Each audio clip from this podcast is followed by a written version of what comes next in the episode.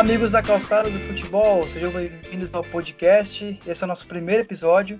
Eu sou o Lucas Coeler, estou ao lado do José Vitor, Antônio Pokreviec e Sabrina Quariniri. Antes de tudo, é importante a gente fazer uma breve explicação sobre o programa, né? Por que, que a gente está aqui, como surgiu essa ideia. Nós quatro nos formamos em jornalismo, em Joinville, aqui em Santa Catarina, e sempre aproveitávamos os intervalos da faculdade, seja antes ou depois da aula também, para falar sobre vários assuntos da vida e entre eles, é claro, o futebol, que não pode faltar, né? Então, a partir disso surgiu a ideia, já que a gente falava na calçada da universidade, agora vamos falar aqui na calçada do futebol. Também é importante dizer para vocês que a gente não vai fazer grandes análises técnicas e táticas do futebol, né? Mas como a gente gosta de falar sobre isso, resolvemos conversar e discutir sem grandes é, técnicas, digamos assim. É, aqui a gente vai falar sobre principalmente o futebol brasileiro, com destaque para o Brasileirão da Série A, mas também vai ter Série B, Cruzeiro na zona de rebaixamento, Libertadores, seleções e o que mais a gente der conta. É, dito isso, pessoal, querem se apresentar, dizer o que, que vocês esperam do podcast? Sabrina, fala aí o que, que tu acha que vai ser esse podcast. Olá, pessoal. É, então, a minha expectativa é das melhores, né? Porque a gente é relembrar o tempo da faculdade, né? Aproveitar para relembrar essa, essa época que a gente ficava falando futebol na calçada da faculdade. E a minha principal expectativa é ser muito clubista, né? Falar muito do Grêmio, deixando já apresentando para os ouvintes que eu sou gremista, eu sou tricolor. E espero falar muito do meu clube e e, claro, de, do futebol brasileiro em si. E aí, Tonho, com a camisa do Flamengo, o que, que tu acha que vai ser esse podcast? É, e aí, pessoal, a minha expectativa é falar muito do é, da, da, perspectiva do, dessa reta final do Campeonato Brasileiro para o segundo turno e como a tendência é que o Flamengo ganhe mais uma vez, é, chegue à oitava conquista é, da sua história. E tu, Zé, coxa branca. Acho que o coxa vai chegar o que na Sul-Americana, vai voltar para a Série B. O que, que vai ser? Então, bom dia, boa tarde, boa noite. Não sei o horário que você vai nos ouvir, mas diferentemente dos nossos colegas, eu tenho expectativas diferentes, né? Eu não queria ser muito clubista porque meu clube não me ajuda também, né? A, a situação dele no campeonato não é muito boa. Mas, respondendo uma, essa sua pergunta aí, eu espero, do fundo do meu coração, que não caia. Mas não é assim que, está se encaminhando essa, essa Série A, porque o Coxa está um dos piores times do campeonato, mas mais para frente a gente fala sobre isso. Legal, galera. E para começar, então, não dá para ser diferente, eu acho, né? Pensando na última rodada do Campeonato Brasileiro, Flamengo 5 a 1 no Corinthians, em São Paulo, na Arena Corinthians, que não é mais esse nome, né? Arena do Remédio agora. Parece que a tropa do Domenic engrenou, hein? Dá para dizer isso? Flamengo é favorito para o título? Vai, vai conquistar o bicampeonato? Posso, posso puxar a conversa então sobre o Flamengo? É, cara, tá muito claro assim que o, o Flamengo está na disputa pelo título mais uma vez. É, o Flamengo disputou seis jogos em 12 dias, se eu não me engano, e conquistou 16 de 18 pontos. Isso é um termômetro importante para a gente é, levar em conta, porque é, a pior parte do campeonato ainda não começou a nível de calendário. É, os times ainda não entraram tanto na Copa do Brasil, não, não tiveram ainda confrontos de mata-mata pela Libertadores, então é, o Inter, por exemplo, que hoje é o time que mais ameaça o título do Flamengo, é, já se mostrou inconstante em alguns momentos do, do primeiro turno e vai é, vai estar tá brigando nas três frentes. E o próprio Cudê já falou que não tem elenco para é, para disputar esses três títulos, então o Inter em algum momento vai ter que priorizar. E na outra ponta, o, o Galo é, tem tropeçado muito, não está passando a confiança de que vai conquistar os pontos necessários para fazer frente ao Flamengo. É, daqui a duas semanas tem um jogo importante, Flamengo e Atlético Mineiro é, no Mineirão, onde o, o, o Galo pode é, vencer o Flamengo novamente, como fez no primeiro turno, e se consolidar na briga. mas a tendência, pelo que a gente está tá vendo, é que o, o Flamengo dificilmente vai é, entregar fácil qualquer ponto nesse campeonato. É, vai ser muito difícil de bater. O Flamengo é um time muito difícil de ser vencido. É um é time que tropeçou várias vezes, é, mesmo na pior fase dele, empatou alguns jogos, mas é, quando perde é algo fora da curva. O Flamengo nas últimas 10 rodadas é, manteve 80% de aproveitamento, acho que até um pouco mais, é, o, o, que já está bem acima dos, do, dos times que estão brigando com ele pelo título. Então, a tendência é que termine o primeiro turno é, nessa, nessa frente de disputa pelo título, com é, talvez a mesma quantidade de pontos desse, dessas outras equipes, mas numa, numa tendência de, de subida, numa tendência de é, de, de, melhora do trabalho do Domenech também. E enquanto o Inter e o Galo parece que é isso mesmo que eles vão, vão entregar. Os times mais de baixo dificilmente vão, vão chegar nessa, nessa frente também.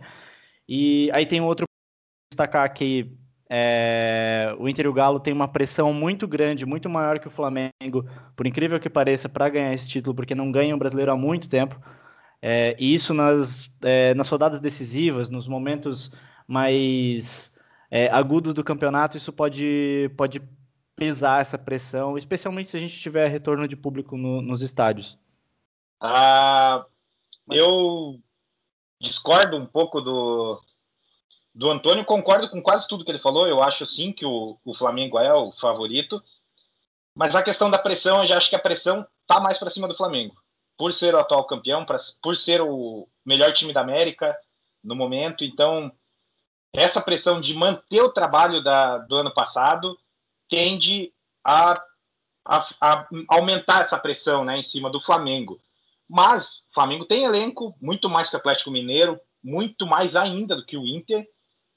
E a tendência é ele vencer não só o brasileiro, como a, a Libertadores, Mundial já é outra história, né? A gente já não pode garantir nada, né? A gente viu como é que foi ano passado. Mas eu discordo nessa questão da pressão. Eu acho que a pressão tá sim mais para cima do Flamengo do que para o Inter e para o Galo. Pô, o Galo ganhou o último brasileiro em 71. Ah, é a mesma coisa que você falar que o Coxa tem uma pressão de ganhar o brasileiro, sendo que não, não tem, né? Quem tem essa pressão é geralmente o atual campeão. Uh, então, eu acho e... que eu concordo com, mais com o Zé, né? Porque eu acho que o Flamengo tem maior pressão por essa questão de ter ganho Libertadores. Uh, outra coisa que, que eu penso sobre o Flamengo é, é um time que o Campeonato Brasileiro ele é muito, é, eu acho que é um campeonato muito previsível, assim, né? Pela questão dos pontos corridos ali, de, de saber quem tá na frente sempre e tal. Só que eu acho que o Flamengo, ao mesmo tempo que ele ganha uma Libertadores, ele também é um time que perde de goleada pro Del Valle, né? Então, eu acho que é algo que, que não dá para se saber agora, assim.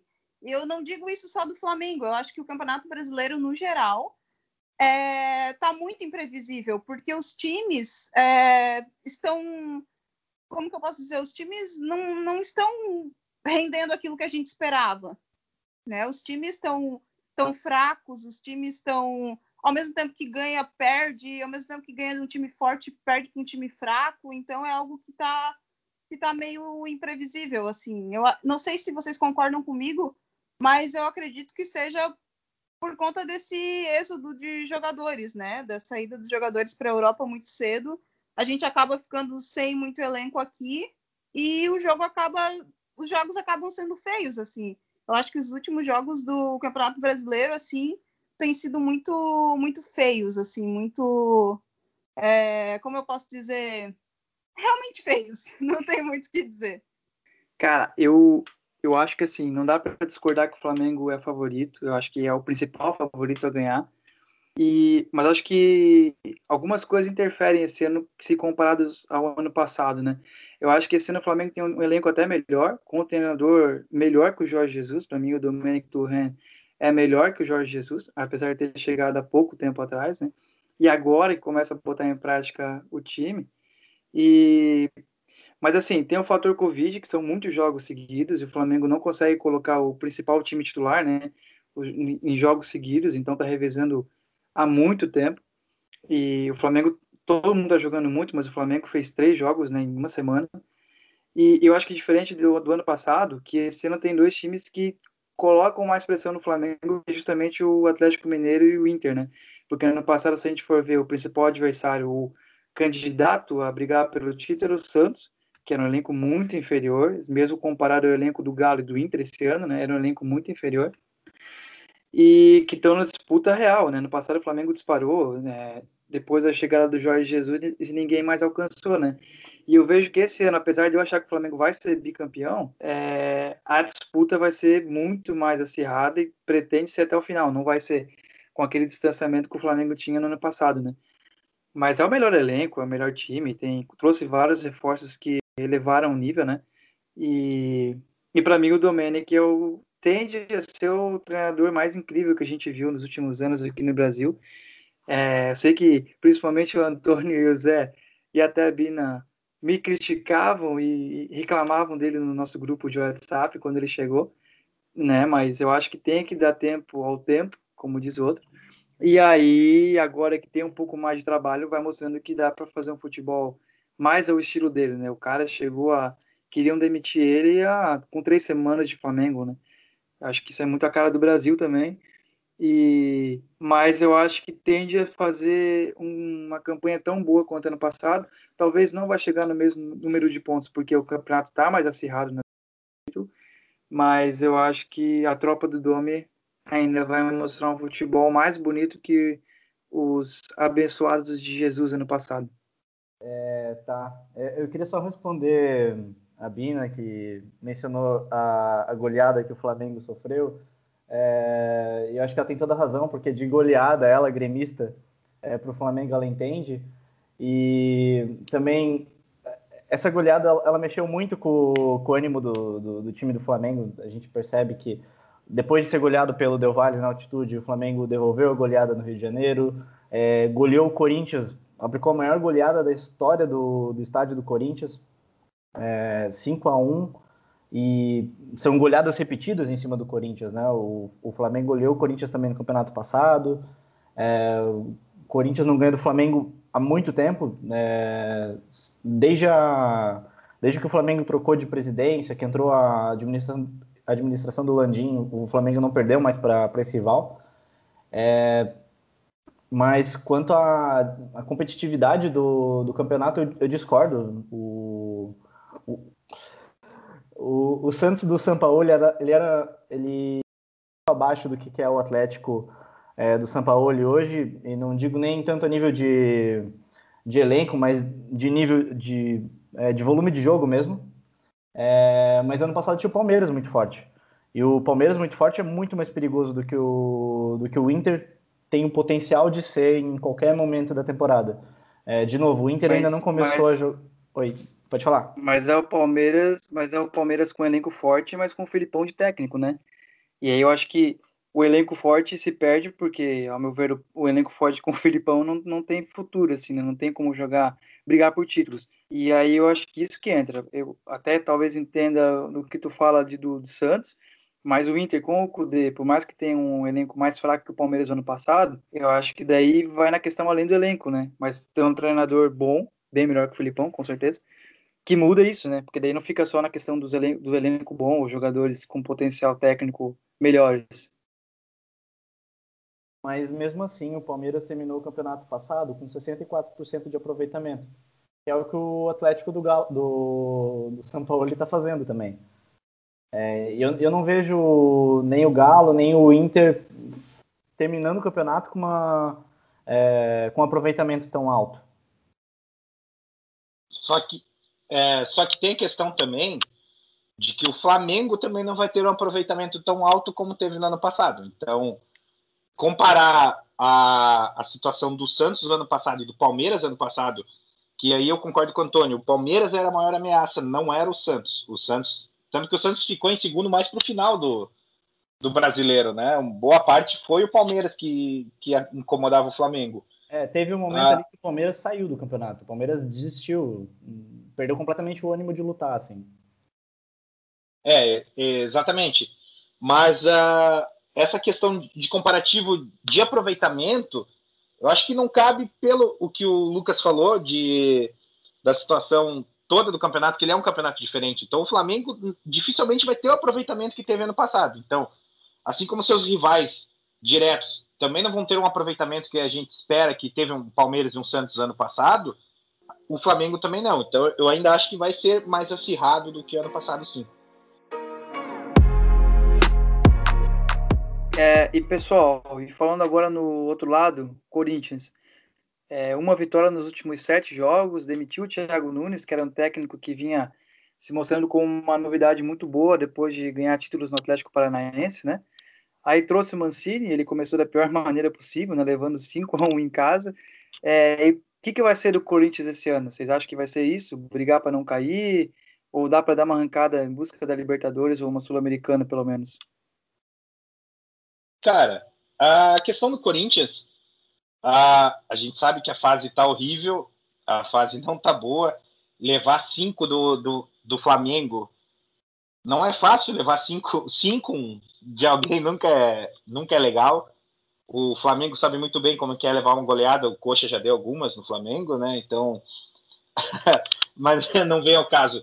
Mas a gente não pode negar que o Corinthians tem uma das maiores folhas salariais do brasileiro ainda assim é um time que tem um certo investimento, sabe? A gente não pode comparar um Corinthians com um Atlético Goianiense, com o próprio Coxa, ou com o próprio a Ceará. Ainda assim, eu acho que o Corinthians tem uma perspectiva de melhorar. Até mesmo com Vasco, Botafogo, que são times que têm problemas financeiros, mas o Corinthians ainda tem uma das maiores folhas. É, se eu não me engano, é a quarta ou quinta maior folha do brasileiro. Então, é complicada time com folha salarial alta também pode cair, vídeo Cruzeiro ano passado, mas eu ainda acredito numa recuperação do Corinthians, apesar dessa derrota que foi sinistra, né?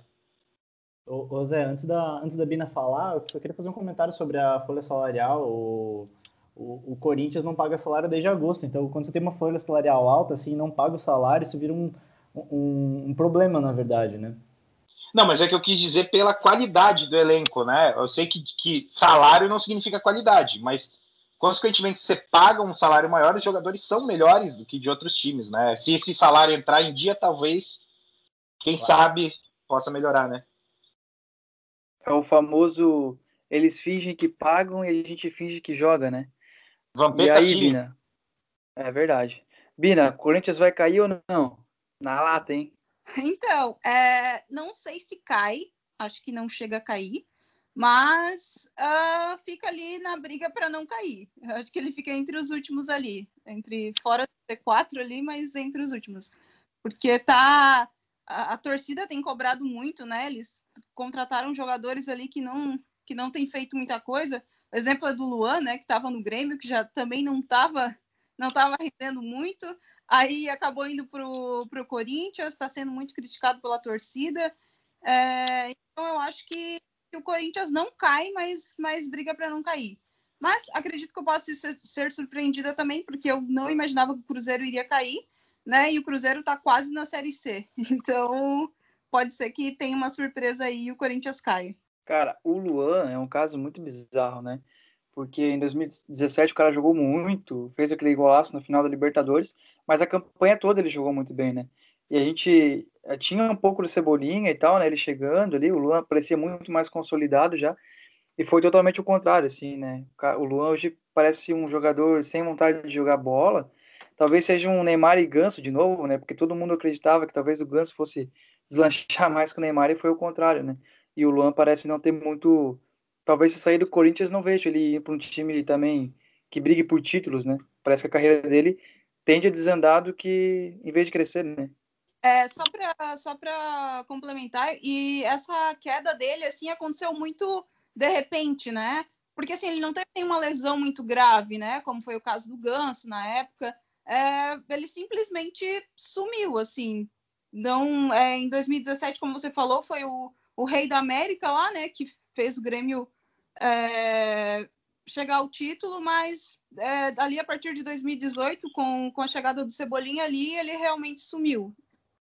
Acabou tentando é, tentando melhorar ali no Corinthians, né?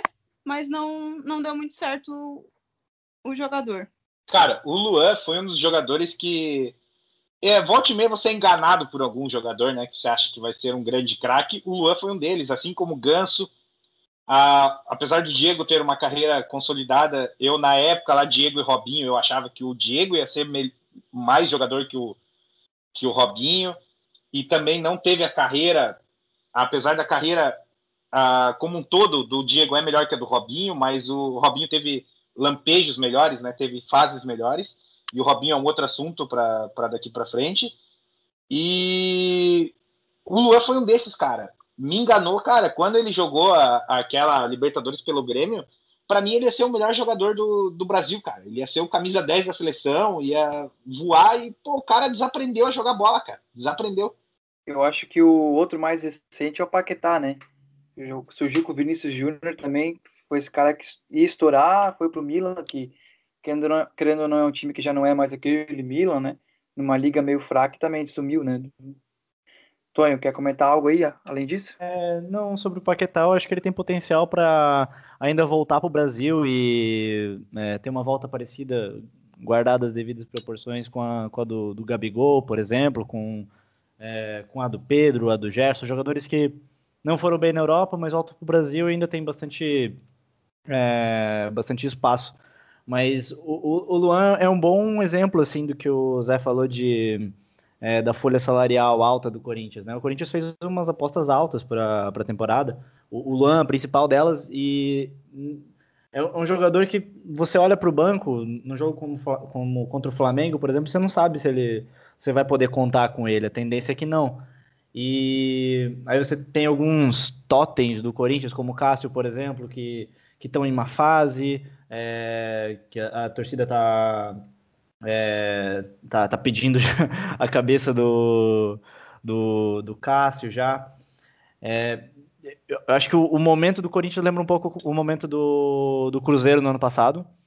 É, se for pegar até pontuação, assim, se o, se o, Corinthians repetir o primeiro turno que fez no segundo, a tendência é que seja ainda pior, é, vai terminar com uma pontuação bem próxima da do, do Cruzeiro, bastante para ser rebaixado para a segunda divisão, é, com muitos problemas fora de campo, é, desde salário atrasado, é, eminência de, de eleição também.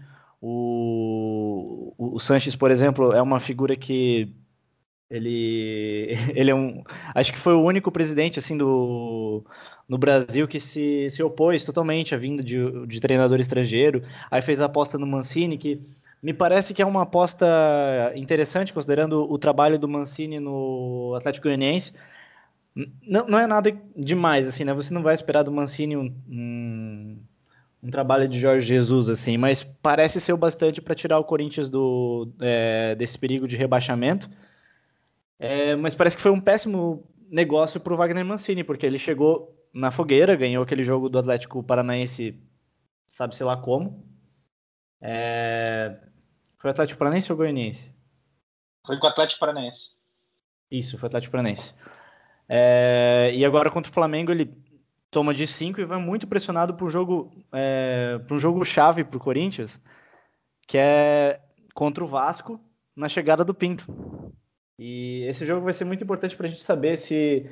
É, é, esse jogo vai ser importante para saber é, os próximos passos para Vasco e Corinthians, porque o Corinthians depois tem jogos contra a Inter, tem, jo tem jogo contra o Atlético Mineiro. É, caso tropece contra o, o, o, Vasco, é provável que tropece nas rodadas seguintes e aí entra na zona. Começa o segundo turno na zona de rebaixamento.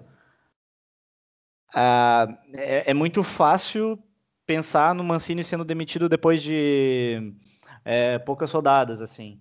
E foi o que o Cruzeiro fez ano passado, né? O Cruzeiro trocou de, de técnico quantas vezes ano passado? Cinco? Seis?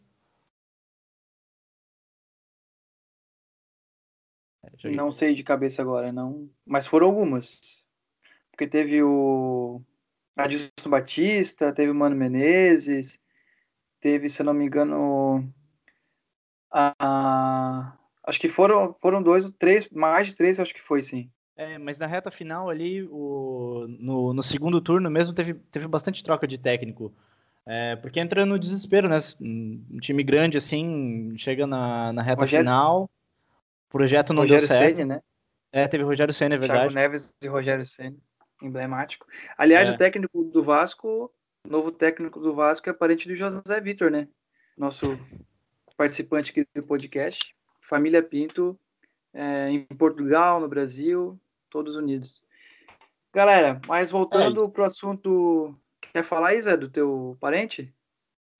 Do meu, do meu parente, não, só querendo ver se o Pinto vai chegar e endurecer o vestiário lá, alguma coisa assim, né? Eu achei que não teria nenhuma piada sobre isso, eu ia ficar até surpreso, Não. mas E fui eu que O- fiz o essa piada. Quem ouve essa piada a vida inteira, né? Então eu fiz.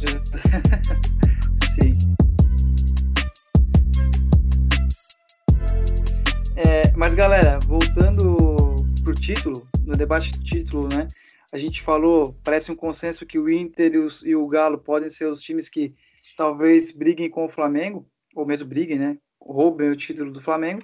É, e parece ficar nisso mesmo, né? Porque o quarto colocado agora é o São Paulo, tá bem atrás do- dos três. Não parece que vai ter uma quarta força para disputar esse, esse título, né? Cara, o São Paulo, na questão de elenco, cara, ah, seria um time que seria interessante. Só que o Diniz não me desce, e o Diniz eu acho que não desce nem para os próprios jogadores, né? Para os próprios comandados dele. Então, o São Paulo, se tivesse, eu acho, um outro comando técnico, estaria sim brigando ali em cima junto com os outros. Eu acho que uma questão que pode embolar ali os quatro é, é, as- é os jogos da Libertadores, né?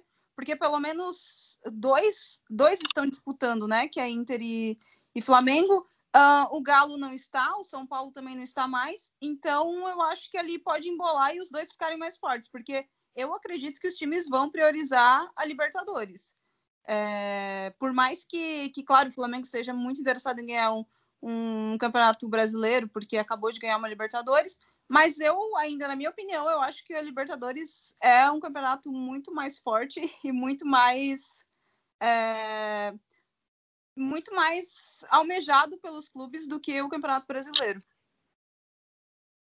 Então, eu, eu vou discordar, porque o Flamengo, para pagar a conta do time que investiu, é, vai ter que entrar com força em todos os campeonatos. É, e essa sequência que o Flamengo teve de seis jogos em 12 dias, ela, como eu falei, para mim é um termômetro assim de como o Flamengo vai entrar no Campeonato Brasileiro. É, rodando elenco, o, o Flamengo na, no domingo goleou o Corinthians por 5 a 1 com uma zaga sub-20. É, o Flamengo dá para montar um time de jogadores desfalcados para esse jogo. Tava sem o Diego Alves, estava sem o Rodrigo Caio, o Gustavo Henrique saiu machucado. É, teve que poupar o, o Arão. Gabigol. Arrascaeta, Gabigol, o Pedro, o Pedro Rocha. É, o, o, Flamengo tá com muitos desfalques. Esse foi o jogo do Flamengo mais completo desses, dessa sequência de seis jogos. E mesmo assim, o Flamengo conseguiu fazer é, 16 de 18 pontos.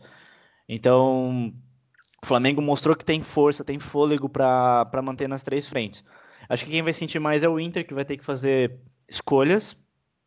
O Galo, nesse sentido, tem, é, tem um. É, tem, tem vantagem mesmo. Vamos ver se ele vai aproveitar. Não tem aproveitado em jogos é, pequenos, assim, tá, tá, perdendo pontos em jogos bobos. E quando começar a enfrentar times mais fortes, vai sentir falta disso, com certeza.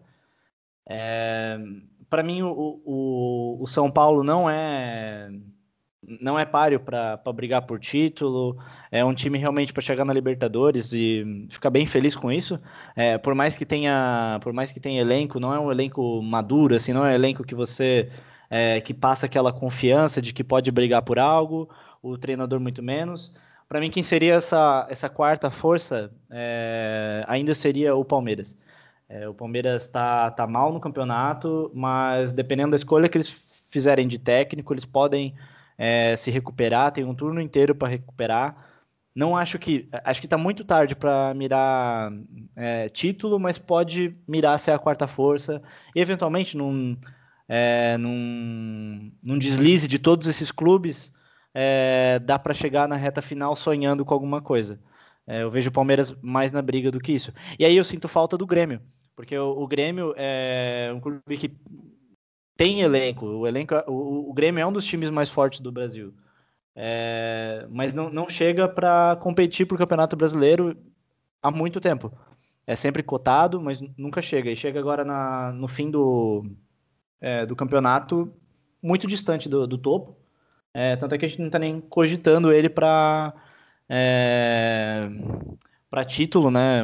A gente vai falar depois se o Grêmio chega ou não na Libertadores.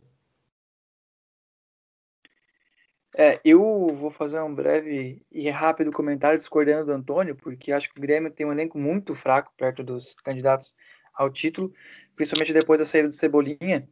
Mas o que eu queria destacar agora é o quanto me decepciona o Diniz, assim, porque é um cara que eu acreditava que teria um potencial para fazer um novo, tipo, é, desempenhar um futebol novo, ofensivo, com ideias novas, e não consegue, né? Parece que ele simplesmente não consegue desempenhar isso, botar isso em prática. E já foi no Fluminense, foi no Atlético Paranaense, agora no São Paulo e simplesmente não caminha assim, né? E sem contar o comportamento dele que parece ser muito absurdo assim, né? Naquele pênalti que o eu não lembro qual jogador fez o pênalti do São Luciano. Paulo. Ele apla... o Luciano, ele aplaudiu o Luciano ironicamente, né? Parabenizou o Luciano pelo pênalti que ele fez, que foi parece muito involuntário, né, com a bola na mão dele. E é possível um elenco é, se dar bem dessa forma, né? Brigar por título dessa forma. E me decepciona, assim. É, e galera, nesses três times que a gente fala que vão brigar mais diretamente pelo título, são três técnicos estrangeiros, né? E São Paulo no Galo, o Cudê no Inter e o Domenech no Flamengo. E parece, né, pelo que eu andei é, lendo hoje no. Acho que foi no Globoesporte.com, que o Palmeiras está tentando trazer o técnico do Independente Del Vale, né? E o que, que é isso que está acontecendo, né? Será que os técnicos brasileiros perderam a, os projetos, os projetos dos brasileiros não dá mais certo? O que, que pode que, que pode estar acontecendo? Ó, eu só queria ter um direito à resposta ali do, do Antônio. É, eu concordo com o Lucas que o Grêmio não tem um elenco tão forte quanto, quanto os outros clubes que estão ali na frente, mas eu vejo que o Reinato, né, tá fazendo muita diferença, ele tá fazendo milagre ali no Grêmio, apesar de muitas vezes ser meio teimoso, improvisar jogadores. É, eu acho que ele está fazendo um bom trabalho ali. É, confesso que muitas vezes fico com raiva da insistência dele em alguns jogadores, em escalar é, por exemplo, Diego Tardelli, né, naquela época que estava numa fase horrível, é, colocava ele em todas as partidas. É, ele tem esse, esse problema dele de querer salvar jogadores toda a vida, né, de, de salvar os antigos jogadores, que não tem mais jeito. É, é, a saída do Cebolinha, claro, interferiu muito no Grêmio, mas eu acho que o PP está ocupando um bom espaço ali do depois da saída do Cebolinha, acho que ele está fazendo um bom trabalho ali. E era isso que eu queria complementar. Eu acho que o PP tá jogando muito. É... E, e, o Grêmio tem um futebol legal, né? Um time que tem bastante volume de jogo. É, mas no, no, ano passado, quando o Grêmio jogou a, final, a semifinal da Libertadores com o Flamengo, o Renato falou que tinha o melhor futebol do Brasil. Por que, que agora esse elenco é tão abaixo do, é, dos três do topo, né? O que, que aconteceu para o Inter ter disparado tanto em relação ao Grêmio, sendo que o Inter tem é, uma receita três vezes menor do que a do Grêmio. Hum, Mas vale lembrar que, que, vale lembrar que o Inter não consegue ganhar do Grêmio, né? Apesar de estar disputando o Campeonato Brasileiro, ele não consegue ganhar do Grêmio. Sim, mas na, tá, tá com 13 pontos de vantagem. Vai ser o título do Grêmio. Né? esse vai ser o título do Grêmio esse ano, ganhar do Inter, eu acho, hein? Ganhar mas, galera, né? Mas e. Mas, mas vamos voltar para os técnicos. É, e os técnicos estrangeiros, o que, que, vocês acham que pode estar acontecendo? Tem o Rogério Ceni que parece ser um treinador brasileiro que desponta como uma possível fazer parte desse grupo seleto de técnicos com ideias boas, ofensivas, né? Mas a maioria é, são estrangeiros. Os times estão buscando muito mais estrangeiros também, né? É, então, meu comandante Laca. É... O, o, o, Palmeiras, pelo que eu vi, não vai conseguir trazer o Ramires para essa temporada. Ele quer terminar o trabalho dele no Independente Del Vale.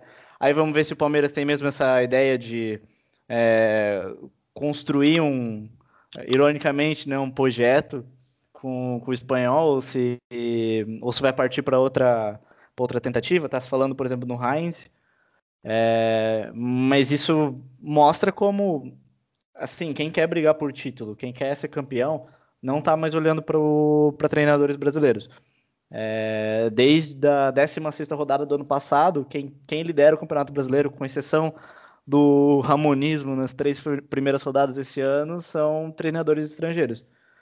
É, e agora tem o exemplo do Vasco, por exemplo, que é um time com menor investimento, mas que está é, tá, tá tentando também trazer um, um treinador é, de fora.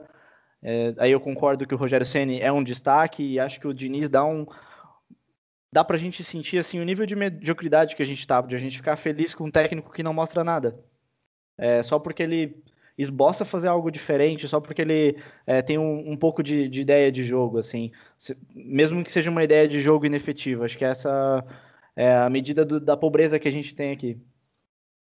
É... Fale por você, ninguém acha o Diniz. Ninguém tá feliz com o Diniz, cara, na verdade. Mas assim, eu, eu concordo com, com essa questão do técnico gringo, né? O, o gringuismo que virou o Brasil.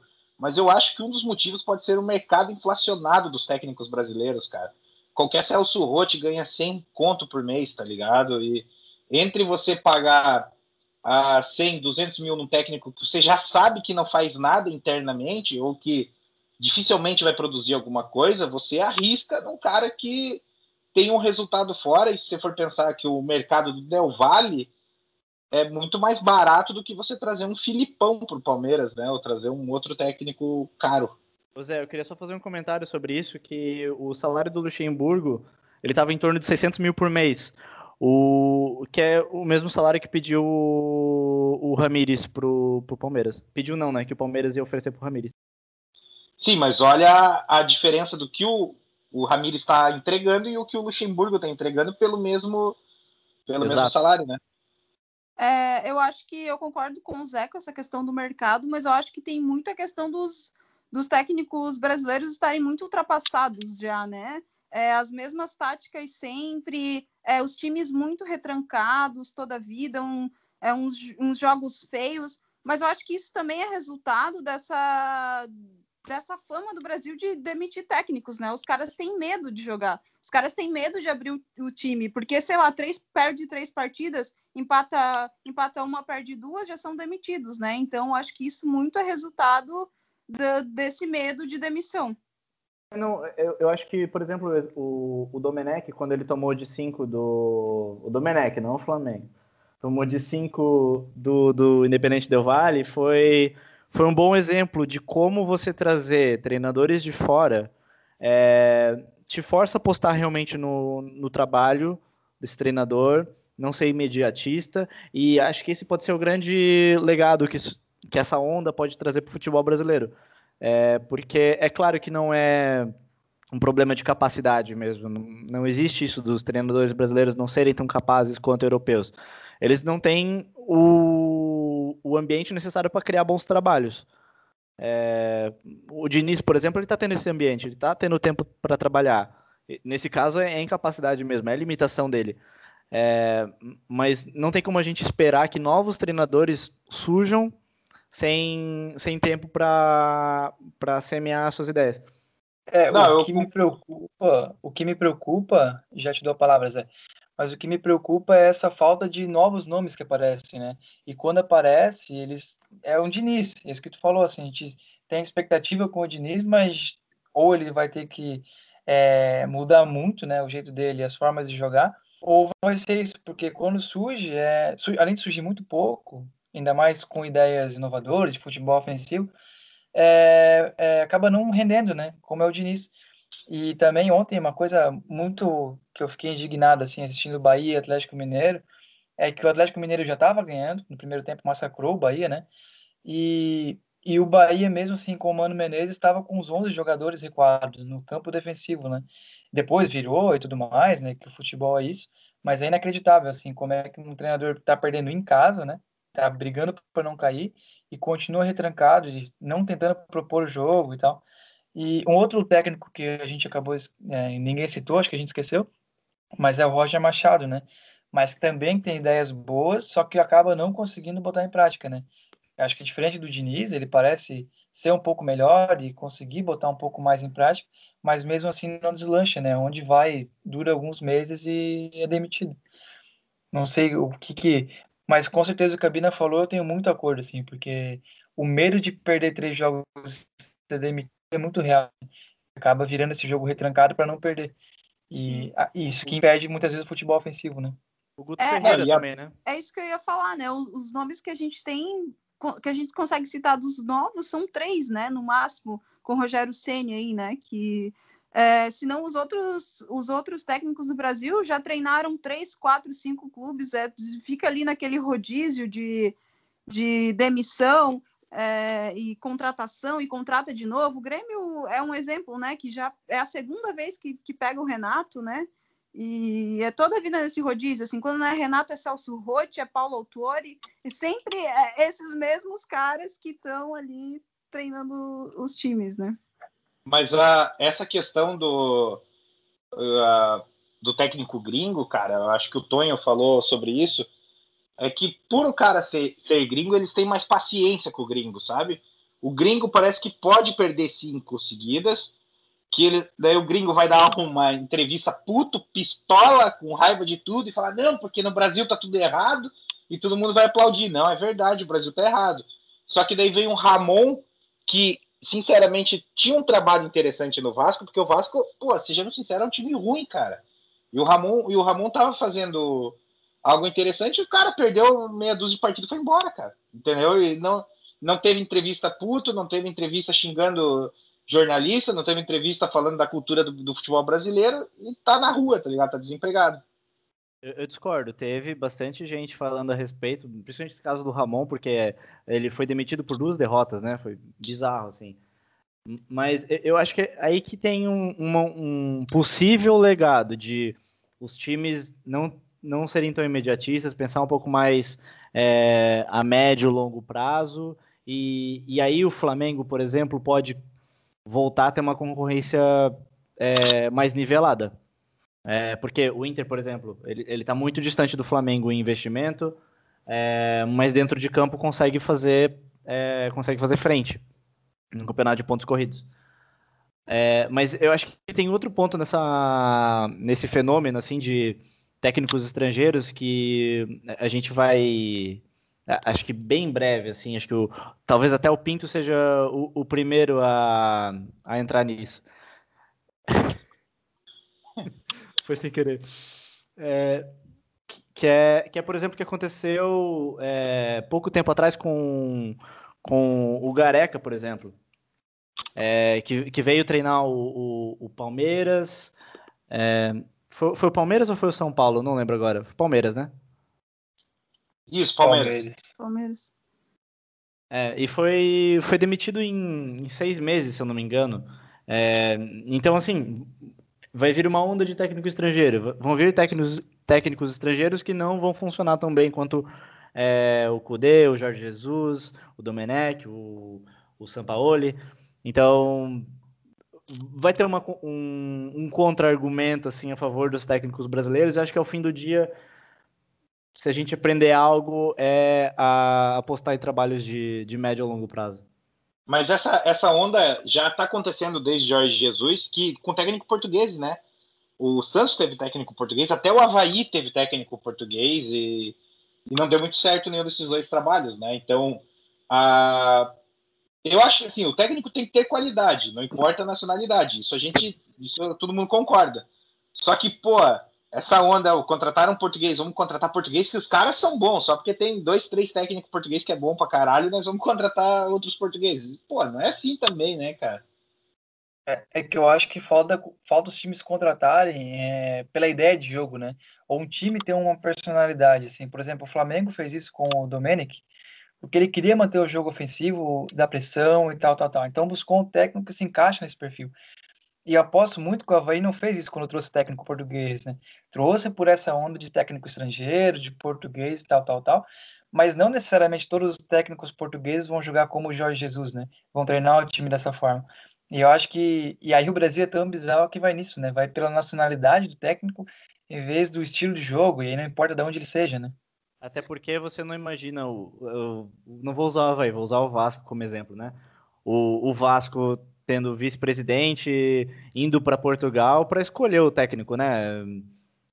Pega um, um, nível abaixo mesmo, né? O Flamengo foi com vários nomes é, na mesa, é, fez uma análise mesmo é, desses treinadores e, e escolheu. Eu, eu não acho que o se o, se o Vasco pudesse ter uma lista assim de nomes, o Sapinto seria a primeira opção, sabe?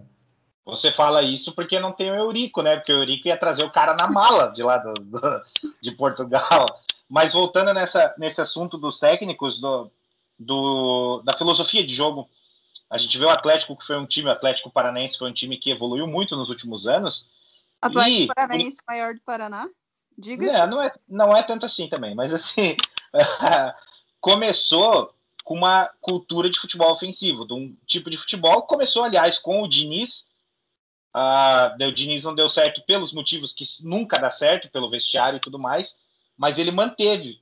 Tirou, veio o Thiago Nunes, técnico ofensivo, daí veio. Sempre vinha um da categoria de base, que era técnico do Sub-23 e assumia. Agora que o Atlético, acho que desesperou um pouco e trouxe o Dorival Júnior e agora o Paulo Autori mas uh, sempre estava mantendo essa linha de técnicos com o mesmo perfil. O, o time sub-23 jogava do mesmo jeito do time principal, então os jogadores já vinham da base com uma mentalidade para o time de cima, diferente do que qualquer outro time do Brasil faz, né? E uma coisa que, que não acontece, né, é o caminho inverso, né? É muito difícil um treinador brasileiro fora do país, né? Aconteceu com o Filipão, mas não deu certo. Né? Luxemburgo né? no Real Madrid. É, o Luxemburgo também, mas é, é, não dá certo, não, não pega, não. E, e sem contar que as duas, os dois que foram nos últimos anos passaram uma vergonha imensa, assim, né? O Filipão no Chelsea e o Luxemburgo no Real Madrid foi uma vergonha. E é engraçado comparar com a Argentina, né? Só que eu acho que muitas vezes os técnicos brasileiros se acham é, que são os, a primeira prateleira de técnicos do mundo, assim, né? Por exemplo, Pochettino, quando saiu da Argentina, foi para o Southampton, se eu não me engano, que estava na segunda divisão da Inglaterra, é, e foi crescendo, né, até chegar no Tottenham, agora está sem clube até, mas é um dos, dos técnicos mais desejados, ou talvez é, com mais qualidade do mundo, né? E parece que quando os técnicos brasileiros querem sair daqui, já querem sair para o Real Madrid, Barcelona, Manchester United, né? Não se sujeitam é... a pegar um time menor, parece.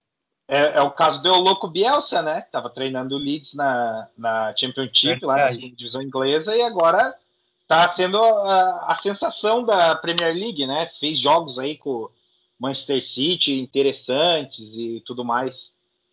É que, gente, analisando, é, é o Felipão não tem nada a ver com o Chelsea, né? É, é, totalmente contrário ao estilo de jogo, é, é táticas e, e, sei lá, foi muito loucura, assim, ter o Filipão no Chelsea, assim, é inacreditável. Mas é que a gente tem que pegar o contexto que o Filipão foi. O Filipão foi campeão do mundo em 2002 pela seleção brasileira. Ele pegou uma seleção de Portugal que não era uma seleção protagonista e transformou Portugal numa seleção, uh, não digo protagonista, mas próximo do protagonismo então ele estava em alta. O Filipão estava em alta e fazia muito sentido o Filipão ter um, um, um, cargo desse no Chelsea ou num outro time. Não deu certo por motivos que a gente sabe hoje em dia como que é o Filipão. Mas se você for pensar nas os dois trabalhos em seleções que ele teve, antes do 7 a 1 né, óbvio, foram maravilhosos, cara. Foi um título mundial e, e levar Portugal aí no, num patamar que não tinha faz tempo, desde Eusébio, né? É, o fato de você pegar tipo, a quantidade de, de técnico jovem argentino que está na Europa é, protagonizando assim é, grandes clubes e não tem nenhum brasileiro, nenhum brasileiro mesmo. É, não sei, me questiono assim se aqui a gente não a gente está atrasado no básico da tática, sabe? Porque não é possível. E ao mesmo tempo eu, eu acho irônico que a seleção argentina é, é, é, o completo oposto disso, né? Uma seleção desorganizada demais e é, a brasileira, ainda que não esteja nos melhores dias, é, consegue pelo menos ter uma coerência tática, né? É, galera, temos alguns temas ainda. É, indo para a parte de baixo da tabela, é, o Coxa agora, né, Zé? Destaque o Zé. Coxa perdeu mais uma, continua na zona de rebaixamento E aí, vai cair abraçado com o Atlético? Será que vão ter dois paranaenses rebaixados? Ou os dois escapam? Aliás, uma outra pergunta já para emendar. Algum time grande cai esse ano? Contando com o Coxa, porque o Coxa é muito grande, né? Não, apenas, mas é... apenas o Zé, apenas o Zé conta com isso. Não, mas assim, a, respondendo a primeira pergunta que você me, me fez, eu, eu não acho que o Coxa Atlético caem juntos. Dificilmente acontece isso. E por incrível que pareça, se for cair um, vai cair o Coxa, não vai ser o Atlético. Por incrível que pareça eu falar isso, né? Mas o, o Atlético tem um trabalho, né? O Atlético tem uma estrutura, tem um, um estilo de jogo e, e, e, tem um.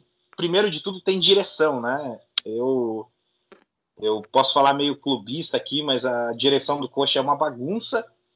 Uh, o, é, entra, saiu o diretor de futebol, cara, que só fez nhaca no time, e, e diretor de futebol que depois foi pro CSA e, e, vazou áudio do Argel falando que o cara era um canalha e tudo mais.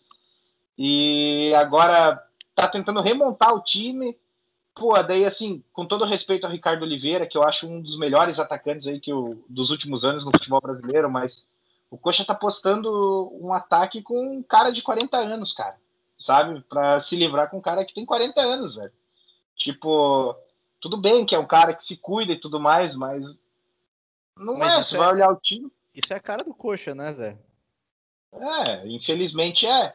Mas, mas assim, cara, eu acho assim que o Campeonato Brasileiro ele tá nivelado por baixo, principalmente ali na parte de baixo da tabela. Tem muito time ruim, cara. E a situação do Coxa é, é mais a. Eu acho que é o comando técnico, cara, porque o Jorginho não dá, velho. Sabe? O Coxa só tá se lascando, cara. O Coxa pega.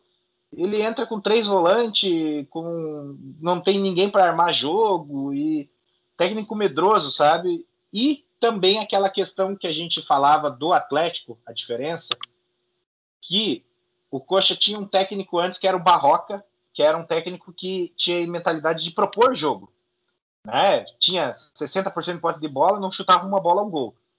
Mas agora tem o Jorginho, que é retranqueiro e também não chuta uma bola ao gol. Então não faz diferença nenhuma isso, isso daí. E eu, e eu vejo um fim, um fim nebuloso para o Coxa, cara, porque eu acho que se o o Coxa vai acabar caindo como lanterna, cara, porque tá muito ruim, cara, tá muito ruim. E voltando naquela outra pergunta, eu acho que cai um grande sim, cara. Eu acho que o Vasco cai. É... Então, eu respondendo a segunda pergunta primeiro, é, eu queria voltar lá para o primeiro tópico, que é o Corinthians, né? O Corinthians pode ser um grande que, que, que vai cair.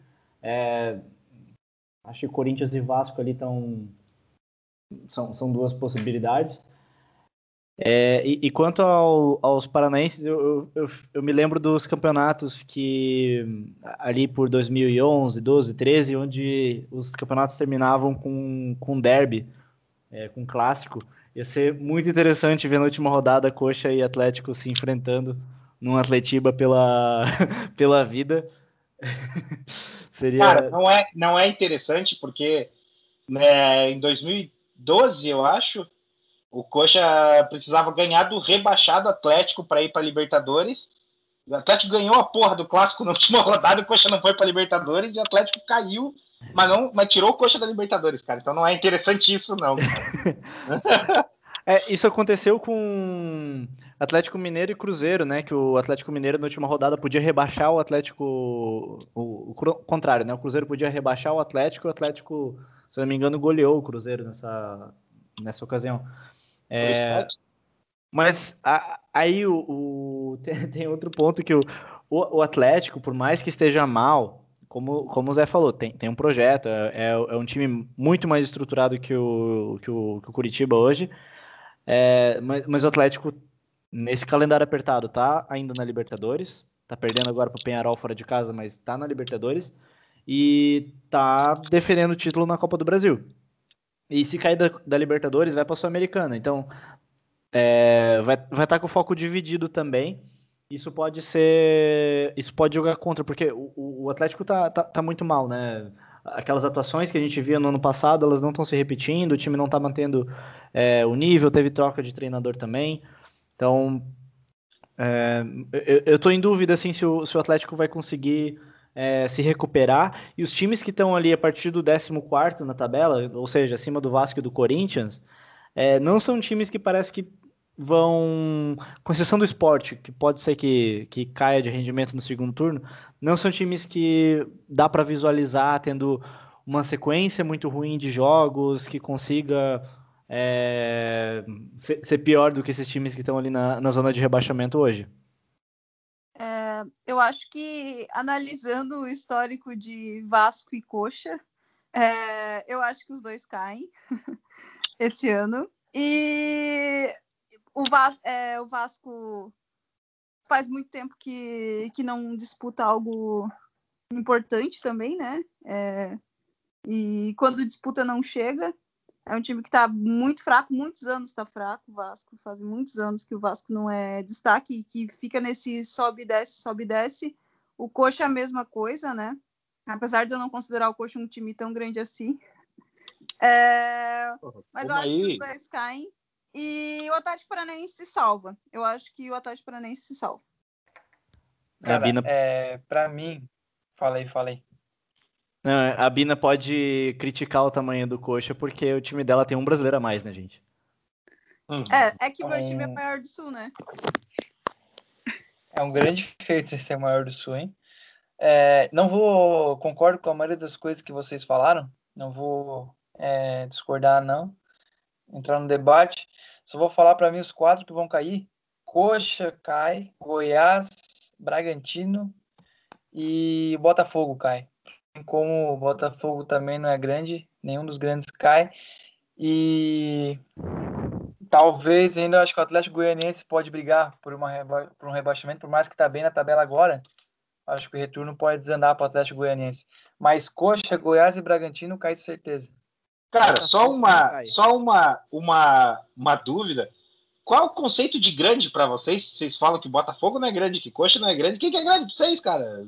Entendeu? É, é só Flamengo cara, e Corinthians eu acho grandes, que, Eu acho que ser rebaixado várias vezes nos últimos 10 anos, não ganhar nenhum título nacional e sei lá, não ter nenhum jogador na seleção, é, torcida, com estádio com pouca torcida, tudo isso influencia num time.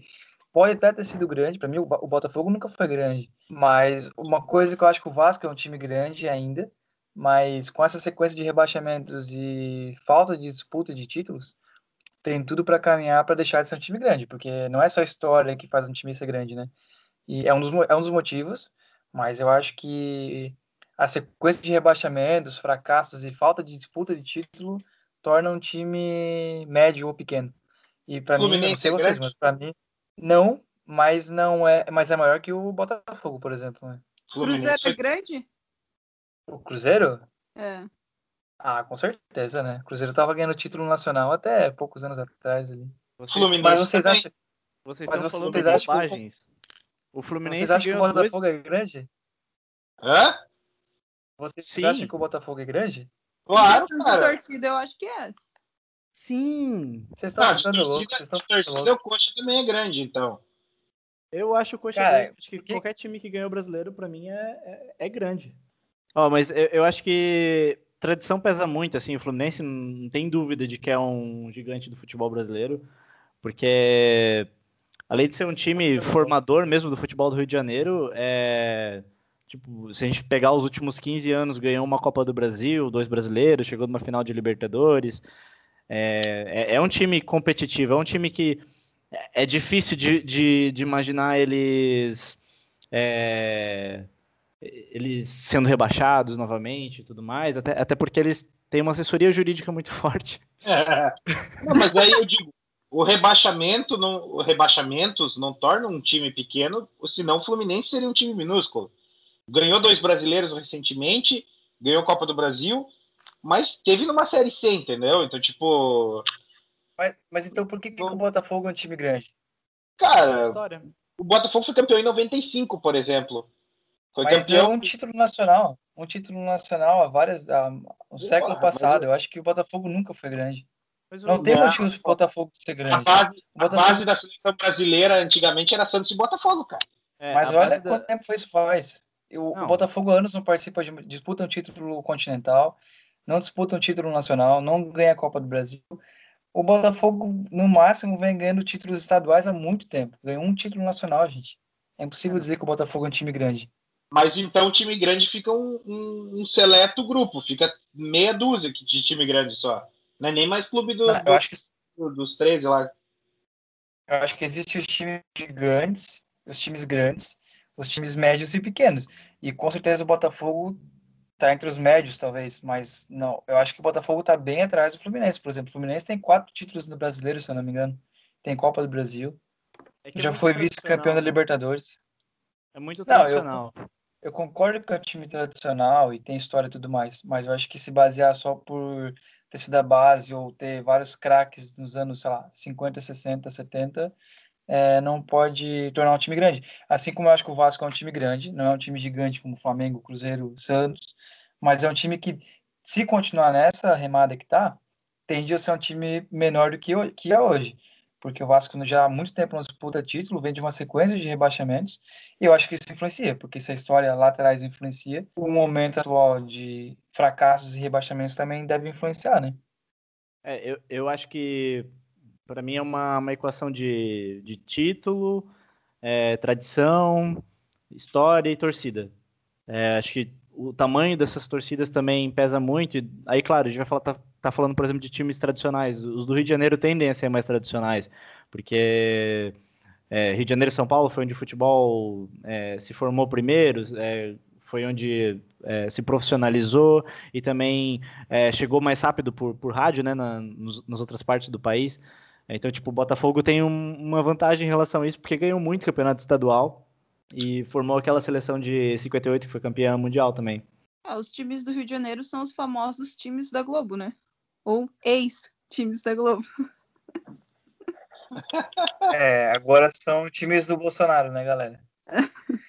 Mas ei, estamos com uma hora e dez de programa. Vamos partir para o quadro Momento Clubista ou o que, que vocês acham? Vamos eu lá? já tive, né, minha, minha declaração clubista aqui, mas vou, eu faço de novo. Vamos lá, então. Vou começar com a Bina. É, uma pergunta para cada aí. Bina, o Grêmio vai para Libertadores ou não vai? Com certeza, não, não só vai como já está na Libertadores. É, não tenho dúvidas disso. É o time que um dos que mais disputa Libertadores no Brasil, esteve presente nas últimas três, sem, nas, nas últimas três semifinais, né? É, então, eu acho que é, um, que é, ao meu ver, é um time que tem bastante chance de ganhar. É, por mais que esteja com um elenco fraco, não é um elenco forte. É, o Grêmio tem a base muito boa, os times da base do Grêmio são muito boas, os, os jogadores da base do Grêmio são muito bons, tem ajudado muito ali o time, e é o que tem salvado o Renato também, né? Porque o Renato ficou pendurado em muitos momentos ali, ao meu ver.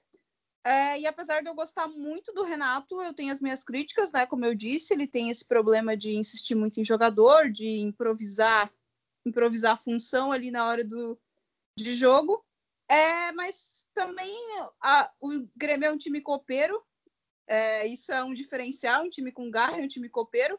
Por mais que não dispute campeonato brasileiro, é, em mata-mata a gente é muito forte, né? É, um exemplo disso é que a gente estava em último lugar no, no, na fase de, de, grupos da Libertadores, é, ganhamos de 3 a 0 aí da, da Católica e conseguimos classificar. Então eu acho que, que o Grêmio é um time forte ni, na questão do mata-mata, assim, ele surpreende muito, assim, ao mesmo tempo que está lá embaixo, é, ele tá, ele consegue ganhar, consegue uma vitória num milagre ali surpreender a, a torcida. Então eu acho que com certeza vamos para Libertadores. E Zé, o que, que falta para o Coxa jogar uma Série A e se distanciar da zona de rebaixamento, ou brigar por um G4, uma Libertadores? Porque nos últimos anos sempre foi essa, esse drama de brigar para não cair, né? O que, que falta para o Coxa sair dessa? Cara, primeiro de tudo, eu fico surpreso com esse quadro. Achei bem interessante, porque não devia ser momento clubismo, devia ser momento otimismo, porque a Bina se mostrou extremamente otimista, né? falou que o Grêmio com certeza vai para Libertadores. Eu já vou ser mais realista. Acho que o Coxa cai de novo. E o que falta, Lucas? Deixa eu te falar o que falta. Comando, é, diretoria, é, presidente, falta, falta tudo, cara. Falta estruturar esse time. O Coxa ainda tem mentalidade de time de bairro, cara. Ah, sempre as mesmas pessoas mandando no clube a vida inteira, mesmo grupinho. Entra grupinho, sai grupinho, todo mundo só fode com o Coxa, né? E o Coxa perdeu todo o poder de investimento que ele já teve um dia. Rápida, Coxa tem. Rápida interrupção, Zé. É, essa semana o Petralha falou que o Atlético. que o Atlético Paranaense é time de bairro também. Não, ele falou que fez muito pelo time de bairro. O Atlético deixou de ser um time de bairro por causa do Petralha. O Coxa ainda é um. O, o Coxa, apesar de ter uma. Cara, eu sou Coxa Branca, é difícil falar comigo, falar isso, porque eu sou Coxa Branca, apesar de ter um, um alcance que o Atlético teve só recentemente, o Coxa sempre teve um alcance nacional.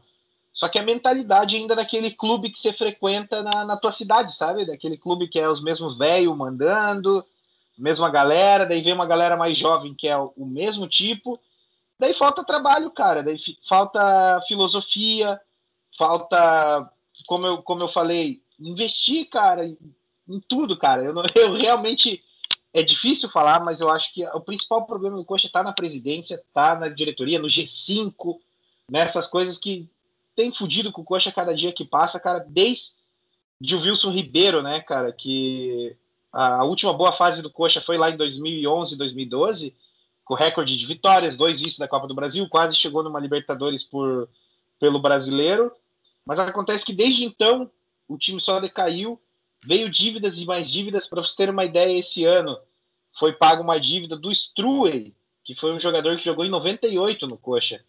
Então, o Coxa estava pagando o Paulo Bonamigo até hoje, cara. Então, falta saber administrar um clube, cara. É dívidas e dívidas e dívidas e, e o Coxa não tem uma Globo, ah, não tem torcida, assim, que o Coxa tem uma torcida muito boa, muito fanática, muito presente, mas não tem uma torcida que consiga levantar um clube de novo, como o Flamengo, cara. O Flamengo fazer uma, uma venda de camisa consegue já ter dinheiro, ter lucro, então falta boa administração, boa gestão, né? Usar bem a palavra, falta gestão, gestão profissional no, no time. Falando em gestão, é, eu acho que esse é o mesmo problema do Jack, né, Lucas? Você pode falar melhor, mas eu acho que a, a, os, os problemas de Jack e Coxa são muito parecidos, né? Apesar do Coxa ainda estar na Série A e do Jack estar tá na Série D, né? Cara, o Jack é isso, né? Mais time de bairro ainda, time é, sempre ligado às mesmas pessoas, né? Muito tempo. E aí, né? Virou time de bairro e amador praticamente, né? Porque o Jack tá numa fase crítica de, de não de estrutura, mas de gestão mesmo, de diretoria. É, são pessoas praticamente voluntárias que assumiram o clube, né? E aí, brigando para se classificar entre os quatro melhores da Série D. Eu acho que, sendo bem sincero, assim, parece que esse ano está um pouco melhor do que nos últimos anos, desde que caiu para a Série B, porque depois só virou uma, uma zorra, né? Virou uma loucura, assim, o time. E, e esse ano parece ter um pouco mais de possibilidade de subir. Está longe de ser o favorito, né? Ou até o melhor do grupo, que é o grupo 8 da Série D. Mas é possível, assim, não dá para dizer que é impossível, apesar de eu achar que não vai subir. Mas há uma esperança ao contrário dos últimos anos, né?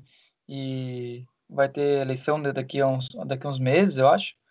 E, mas é isso, eu acredito. E a dívida é muito grande, né? Eu acho muito difícil um retorno do Jack, diferente do que foi em 2008, 2009, que quando estava sem série retornou até chegar à Série A, não tinha uma dívida tão.